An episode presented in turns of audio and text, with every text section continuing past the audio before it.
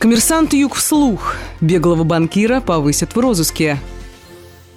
Документы на совладельца Южного торгового банка Андрея Струкова подадут в Интерпол. Как стало известно коммерсанту Юг, следственные органы готовят документы для объявления в международный розыск совладельца Ростовского Южного торгового банка, председателя правления Русстройбанка Андрея Струкова. Он подозревается в причастности к мошенничеству на сумму более 2 миллионов долларов, часть 4 статья 159 Уголовного кодекса, а также выводе капитала из страны через активы банка, часть 2 и 3 статьи 193 Уголовного кодекса. В настоящее время он находится находится в федеральном розыске.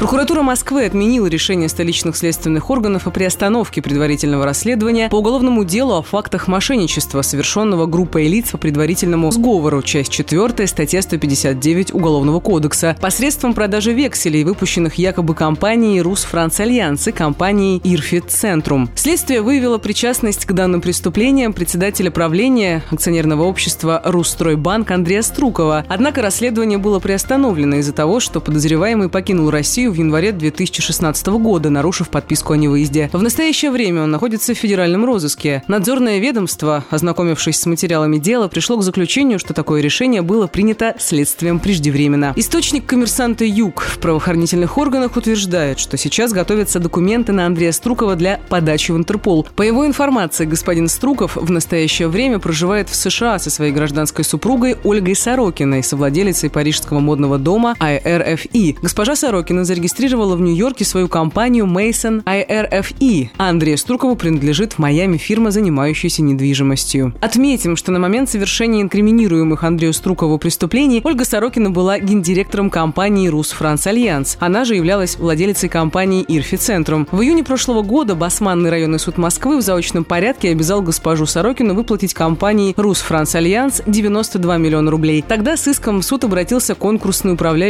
компании «Банкрота», который в ходе процедуры банкротства, обнаружил, что данные средства были выданы Ольге Сорокиной в качестве займов, но не были ею возвращены. Столичными следственными органами в связи с этим расследуется эпизод мошенничества. Причастность Андрея Струкова к финансовым махинациям в Ростовском Южном торговом банке была установлена в ходе расследования следственной частью МВД по Ростову-на-Дону уголовного дела в отношении топ-менеджеров ЮТБ Андрея Чернявского, первый заместитель председателя правления, и Маргариты Тараевой, председатель правления. По версии следствия, они похитили более более 83 миллионов рублей путем выдачи сомнительных кредитов своим карманным фирмам. Один из эпизодов связан с заключением кредитного договора с фирмой «Оникс», в результате которого банку был причинен ущерб на 27,5 миллионов рублей. Реальным же получателем этих средств являлась южная торговая компания, которая опосредованно через компанию «Югторгинвест» принадлежит Андрею Струкову. Кроме того, Андрей Струков подозревается в причастности к выводам капитала из страны по части 2-3 статьи 193 Уголовного кодекса. Следователь Следователи также объявили его в федеральный розыск. Ольгу Сорокину следствие намеревается привлечь в качестве подозреваемую по уголовному делу компании «Рус Франс Альянс». Южный торговый банк был зарегистрирован в 1993 году. Более 62% акций контролировали физлица. В список крупнейших учредителей также входили компании «Южная торговая компания», компания «Общество застрахования капиталов и доходов «Жизнь», компания «Аспект Финанс» и прочие. Лицензию ЮТБ была отозвана в 2009 году в связи с потерей ликвидности, не обеспеченной обеспечением своевременного осуществления расчетов по счетам клиентов. В этом же году в отношении ЮТБ открыта процедура банкротства. По данным Центробанка, доходы банка на начало 2009 года составляли 599 миллионов рублей, расходы 663 миллиона рублей, убыток 64 миллиона рублей. Лицензия у Русстройбанка была отозвана в июле 2016 года. Регулятор отмечал, что банк потерял ликвидность и не мог своевременно исполнять обязательства перед кредиторами. Обязательства банка составляли